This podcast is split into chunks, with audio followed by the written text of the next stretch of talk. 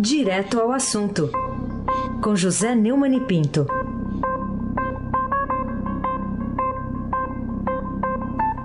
Neumane aqui com a gente. Hoje vai ser devagarinho. Devagar, Devagarinho. devagarinho. Bom, Bom dia, dia. Abac, o craque. Bom dia, Carolina Ercolim. Bom dia. Devagar, devagarinho, Carolina. Bom dia, Nelson Volter, o. Bom dia, Diego de Carvalho. Bom dia, é, Moacir Biasi. Bom dia, Clã Bonfim, né? Emanuel Alice Isadora. Bom dia, ouvinte da Rádio Eldorado, 107,3 FM. Raíssen Abac, vamos devagar, devagarinho. Vamos lá, vamos lá aqui. Vamos começar com o presidente Temer, que anunciou a governadores, ministros e líderes do Congresso financiamento de 42 bilhões de reais. Bilhões, se- É, bilhões. 42 bilhões, de Bilhões. reais para segurança nos estados. Agora vai, então? Aí sim. O, o Temer abusa da nossa boa vontade. Por mais boa vontade que se tenha com ele, é difícil elogiá-lo por alguma coisa. Então ele aparece e diz o seguinte: olha aqui, estou dando 42 bilhões para a segurança. É muito mais do que qualquer um podia imaginar. Aí vamos ver, como é que são esses 42? Este ano, 4 bilhões. Bom, aí são 4, não são 42. O governo dele termina este ano. Então não são quatro, não são 42 bilhões, são quatro, porque todo o restante vai ser é, distribuído para os estados cuidarem da segurança nos três, é, nos quatro anos do governo seguinte. Ora essa, o, o, o próximo presidente é que vai cuidar disso. Será que ele já está certo, certo de que vai se reeleger? Ou não, né? Exatamente por isso que ele já está empurrando para frente. Agora, a questão toda é a seguinte: não é uma distribuição de uma verba, é a autorização de um empréstimo do BNDES. Grande parte dos estados, talvez até todos os estados, são inaptos a receber porque eles não, não têm condições de contrair mais dívida. Então é tudo lorota, tudo ficção. Além do mais, o, a questão toda é que é, é um empréstimo. É como aquele negócio do cara do governador que não tem dinheiro e, e empresta o, o 13 terceiro aos servidores. E aí, e lhe digo uma coisa também, uma comparação, né? Que ontem eh, foi noticiado no jornal, no Estadão, que aquele refis fajuto lá que os deputados votaram, sob a inspiração daquele Newton Cardoso Júnior, que não se perca pelo pai, né?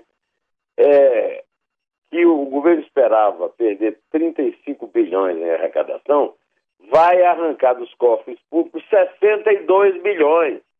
20 bilhões a mais do que o dinheiro em cinco anos para a segurança.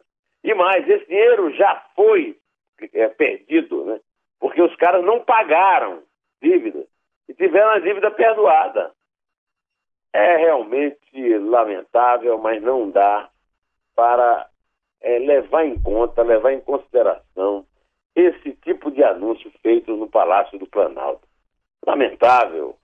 Deus que se apiade de nós. De qualquer maneira, vamos ouvir o que ele teve a dizer ontem, Almirante Nelson. Nós podemos ajudar a financiar os estados para o reequipamento eh, das polícias eh, locais, das polícias eh, estaduais. Nós não poderíamos nos furtar a isto, tendo em vista esta angustiante preocupação que existe, devo dizer, em todos os estados brasileiros. Ainda levou o Paulo Rabelo de Castro, presidente do BNDES, para anunciar essa lorota, né? Carolina Ercolim. Bom, ontem a gente teve também a entrevista do ex-presidente Lula à Folha de São Paulo, autorizando informações sigilosas das cúpulas partidárias em Brasília, que poderá participar né, do processo eleitoral, mesmo que seja proibido pelo TSE de disputar essa eleição. E também dá indícios aí de que o acórdão com outros líderes partidários está é, a toda disposição aí, a pleno vapor. Que, que, que avaliação você faz das falas do, do, do ex-presidente, algumas bastante controversas, né? Pois bem, é, acontece o seguinte, é, no fim de semana eu conversei com uma grande personalidade da política, uma pessoa que já está desde os tempos essa pessoa me deu assim um palpite, digamos, de que o Lula vai ser solto, isso já está acordado, e então existe um acordão mesmo entre os dirigentes partidários. E isso ficou claro no tom da entrevista que ele deu a Mônica Bergamo, porque ele foi muito suave com o Temer, razoavelmente compreensivo com o Ciro, que tem batido muito nele, e mais ainda com os tucanos. Então, está na cara de que ele está ali é, detendo a sua ferocidade em nome da sua liberdade. Agora, não vai ser candidato. Não há como o Tribunal Superior Eleitoral permitir que ele registre a sua candidatura. Mas essa pessoa me contou que sabe é, que lhe será permitido é, disputar, não disputar, que será permitido participar da campanha. Ele lança uma candidatura, é, escolhe um vice, é, vai para dois, três, até quatro debates eleitorais, apresenta um vice e na hora H, na hora que a sua candidatura for é, proibida, então o vice já está apresentado, se vota nele. É claro que esse truque tem muito, muito pouca condição de dar certo. Nunca deu certo no passado, porque é que ia dar certo agora, exatamente quando ele está muito, muito desgastado. Né? É um truque sujo, é um truque sórdido que mostra, primeiro, uma coisa lamentável, né? que um truque para o eleitor, enganando o eleitor. E depois, porque mostra o mais terrível de tudo é que muito pouco de concreto vai mudar, até porque eu já tenho dito aqui que o presidente não manda grande coisa, tem um Congresso, né? E o Congresso é muito viciado. De qualquer maneira, ao, ao, ao dizer que vai participar de qualquer jeito, ele confirmou aquela conversa e eu ah, passei a considerar o palpite uma profecia. E uma profecia não muito benigna, Heisen, Abac, é. o craque. Deu para ver na entrevista que ele pegou leve, né, com o presidente Temer, né? Já é um, um indicativo disso aí que você está falando. O, o Neumann, o, falando de ficha limpa, ficha suja, né? O STF resolveu manter as restrições a políticos sem ficha limpa condenados, então, antes de 2010, que a lei é de 2010. É, a lei é de 2010 e na legislação penal a tradição brasileira é que a lei não retroage é, contra a, a, pessoa acusada. Né? Na legislação eleitoral, isso foi decidido pelo Tribunal Superior Eleitoral ontem, que não é a mesma coisa, ou seja, as, as, as pessoas que foram condenadas pela lei da ficha limpa antes de 2010, que é a data da lei, elas não poderão concorrer, quer dizer, ela, as suas candidaturas serão devidamente proibidas. Né? Esse é um sinal, é, é claro, que o, Lula delinquiu depois de 2010, né?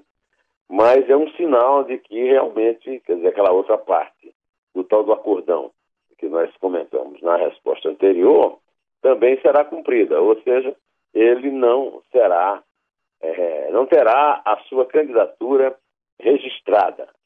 Bom, pelo menos isso. É, a lei da ficha limpa não é uma lei perfeita. O, o Gilmar Mendes vive dizendo aí que foi feita por bêbados, né? Mas é uma lei que foi de iniciativa popular e ia ser um vexame se essa lei fosse bypassada só para atender especificamente aos interesses de um chefão político. E logo um chefão condenado, porque o Lula pode ser até que venha a ser, é, venha a receber habeas corpus, no Tribunal Superior de Justiça eh, na, na terça-feira que vem, dia 6, pode vir a ser é, jogado no lixo o,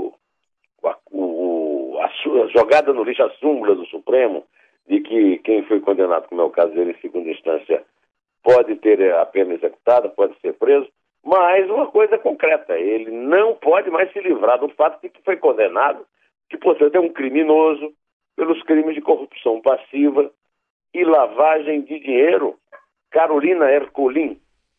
Vamos falar de um pessoal ali que vai acabar ficando onde está, né? Porque no final das contas o Tribunal Regional Federal da Primeira Região recuou e mantém com o juiz Valisley os processos contra Lula, Eduardo Cunha e Gedel Vieira Lima, né?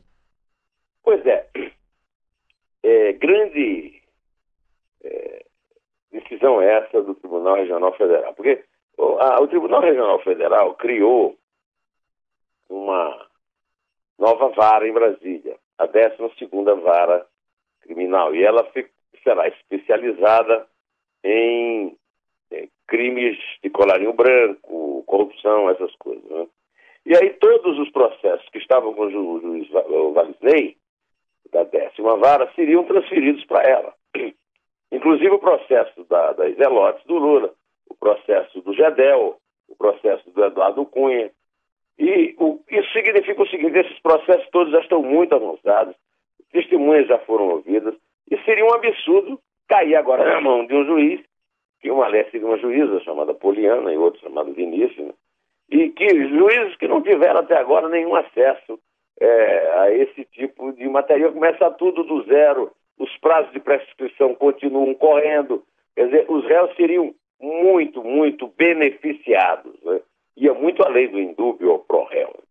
A repercussão foi péssima, porque ficou muito na cara de que era uma tentativa de proteger essa gente, e aí, aí o tribunal voltou atrás e decidiu que processos já que tivessem ouvido testemunhas, como exatamente o caso desse, é, serão mantidos na décima vara. Bom, pelo menos uma boa notícia nesse calorão todo. Raíssen Abac, o tá. craque. Tá bom, então. Teve gente que ficou uma vara com essa decisão aí, viu? Foi, né? Ficou. O... Aí eu, eu fico imaginando. Ah. O, o Almirante Nelson anda por aí, não? Tá aqui, tá aqui, atento. É, eu fico imaginando ah. que o, o Almirante Nelson tá louco para botar o bebê chorão, porque eu falei no Gedé, o Almirante Nelson.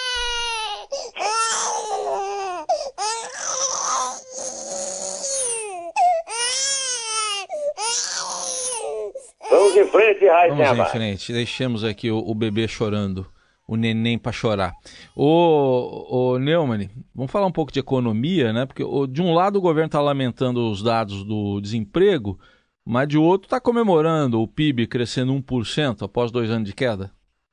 É, o crescimento é muito pequeno, há um déficit muito grande de emprego, né? Foi mantido o dado do desemprego, apesar do Estado não estar tá festejando aí um umas contratações é, em janeiro, na sua manchete, é, desemprego de 12,2%, 12 milhões e 700 mil trabalhadores desempregados, desemprego, a recuperação do desemprego está muito lenta e a, o aumento de 1% do PIB, ele foi basicamente apoiado na agroindústria. Quer dizer, a agroindústria é ainda cada vez mais a galinha dos ovos de ouro do da economia brasileira, da produção no Brasil. Os serviços também tiveram um pouco de aumento e, e a indústria, apesar da recuperação dos últimos meses, ainda não. Ainda está né, em baixa, baixo crescimento. Agora, o preocupante é o investimento, que teve uma queda de 5% e foi uma queda maior do que as outras, inclusive as anteriores. O que é certo é que, pelo menos, pelo menos, nós tivemos um PIB positivo é, no ano, no ano de 2017, e esse PIB positivo mostra que está crescendo. Agora, está crescendo como o Heisen disse no começo do programa, devagar, devagarinho. Ainda bem, né, que está crescendo. Agora, lamentavelmente, devagar, devagarinho. Esperamos que este ano a coisa melhore um pouco, Carolina Herculin. Vamos falar de uma data aqui, é, dia 15 de março, né? No final das contas, ficou decidido que os juízes federais farão uma paralisação nesse dia, justamente uma semana antes do julgamento previsto lá no Supremo sobre o auxílio moradia da magistratura. José Neumann. Há controvérsia sobre isso. É, muita gente diz que isso não é moral, mas é lícito. O meu amigo é Ariel, René Ariel Dott, grande advogado, que eu sempre falo aqui, que é um dos auxiliares da Petrobras, lá na, na no processo do apartamento do Lula, os processos contra o Lula, lá em Curitiba, disse para mim que não é legal, que a Constituição não permite pronto. Porque, afinal de contas, o teto é para todos. De qualquer maneira, o pior de tudo é que isso significa, Carolina, um desafio à justiça. A Carmen Lúcia marcou o julgamento. Não se sabe se o julgamento vai ser favorável, a favor, muito pelo contrário. E aí os juízes, uma semana antes, decretam um movimento de paralisação. Juízes são servidores públicos. São privilegiados, mas são servidores públicos. Não podem fazer greve. Além disso, uma greve contra a justiça, contra uma decisão que ainda não foi tomada, contra a possibilidade de se, se julgar um pleito deles, que é um drible, um drible da vaca na, no, na, na, na decisão constitucional de que ninguém pode ganhar mais do que um juiz do Supremo. Isso é um absurdo. Essa, essas associações estão é, extrapolando e os juízes também. Afinal de contas, eu vivo dizendo aqui, e não custa repetir, eles combatem a corrupção, merecem nosso aplauso por isso, e esse aumento, digamos, do auxílio moradia, digamos que não seja propriamente um crime, mas é um privilégio e custa caro. Custa caro ao contribuinte, como custa caro ao país, né? E custa caro a credibilidade da, de uma categoria que tem sido muito aplaudida hum. ultimamente, Raíssen. É uma contradição danada, isso que eles ficam dizendo que o, tem que ter independência do judiciário, é, não pode ser, sofrer pressão. Ah, o que, que eles vão fazer? Uma semana antes vão pressionar o STF a julgar a A não julgar. Ah, é? A não julgar. É, é pior ainda. Bom, Neumann, vamos falar aqui um pouquinho ainda da. Tem uma iniciativa aqui da Procuradora-Geral da República, Raquel Dodge, ela pediu ao STF para cobrar 63 milhões e 100 mil reais da Odebrecht pelo acordo de delação. Só que a empreiteira até agora pagou apenas uh, eh, 2 milhões e 100, é isso? É, isso é troco, né? Troco de feira na, na, no, no, grande volume do que a Odebrecht ganhou. É um absurdo que ela esteja cumprindo o que, o que foi decidido no, no pelos acordos de, de leniência, e a Raquel Dodge está tendo muitas vezes um papel muito positivo. Às vezes eu critico alguma coisa dela, mas é muito diferente do André, do André Segovia, do, do Fernando, por que não ter caído Segovia, que aliás ganhou um belo emprego por ter tentado passar os seus colegas para beneficiar o Temer, hein? Arrumou um emprego de 50 mil reais para ele. 50 mil para ser adido militar em Roma. O, desculpe, adido de justiça e de policial em Roma. Ô, Heisen, você topava, não? Adido jornalístico em Roma? Ah, é, 50 vi... mil por mês? 50 mil é quase o dobro do limite constitucional. É Carolina Ercolim. Essa notícia foi Bom, dada pela coluna a, do Estadão. Ontem a gente falou aqui, Neumann, ele vai ocupar a adidância. Adidância. É bonito isso. Adidância. Além do mais, vai agredir a língua portuguesa com essa palavra horrorosa. Carolina Ercolim. Verdade. Bom, e o TCU busca responsabilizar os agentes que decidiram comprar e vender de volta a refinaria lá de Passadina, né? Muito, muito... a Ruivinha. É, a Ruivinha, exatamente muito falada no noticiário há alguns anos, e buscar ressarcir a Petrobar, Petrobras dos imensos prejuízos sofridos. Será que consegue? É, essa notícia, Carolina, foi dada pelo valor econômico ontem. Diz que o plenário do Tribunal de Contas da União aprovou, anteontem, uma nova medida cautelar para manter por mais nove meses o bloqueio de bens dos ex-diretores da Petrobras. É bom primeiro lembrar o caso da Petrobras, porque foi ele que deu início ao chamado Petrolão, né? E começou tudo aqui no Estadão, porque o Estadão deu essa notícia da compra muito danosa às finanças da Petrobras, da Ruivinha, e a Dilma deu uma resposta dizendo que a culpa foi de Nestor Severó, o diretor internacional, que eles mesmos, o próprio Lula tinha nomeado para favorecer partidos aliados na diretoria internacional, e que deu um parecer que ela considerou incompleto. Ela era presidente do conselho e até hoje ela não foi punida devidamente pela decisão estúpida que tomou, que deu muito prejuízo. Agora, o Paulo Roberto Costa era o Paulinho do Lula. Né? O Lula só chamava de Paulinho. Era o diretor que confessou, até por delação premiada, vou estar é, em prisão domiciliar, é, os maiores roubos lá na Petrobras, além do próprio Nestor Severo, que é o vilão, no caso é, que é a pura responsabilidade e quantificação de danos com a decisão de compra da refinaria lá em Pasadena, no Texas. O relator do caso no Tribunal de Contas da União é o ministro eh, Vital do Rego. E ele disse para o pessoal lá do Valor Econômico que o, o tribunal conduz três apurações relacionadas à aquisição da refinaria que já foram instruídas pela área técnica. Duas delas, segundo o Vital do Rego, já chegaram à decisão de mérito. E a terceira, a tomada de contas especiais, muito em breve, será apresentada aos ministros em plenário.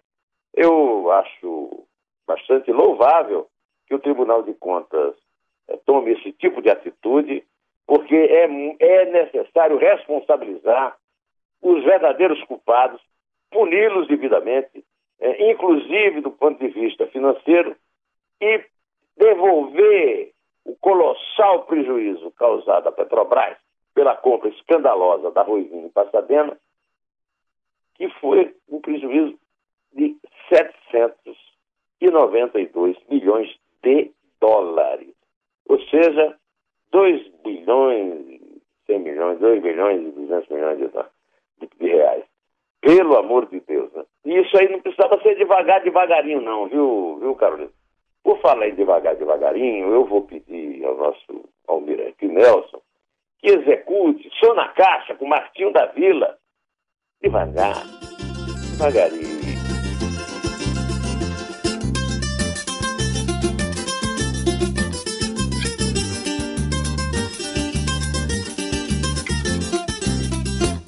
É devagar, é devagar, é devagar, é devagar, devagarinho, é devagar, é devagar, é devagar, é devagar, devagarinho, é devagar, é devagar, é devagar, devagar, devagarinho, é devagar, é devagar, é devagar, é devagar, devagarinho, devagarinho é que a gente chega lá. Se você não acredita, você pode tropeçar.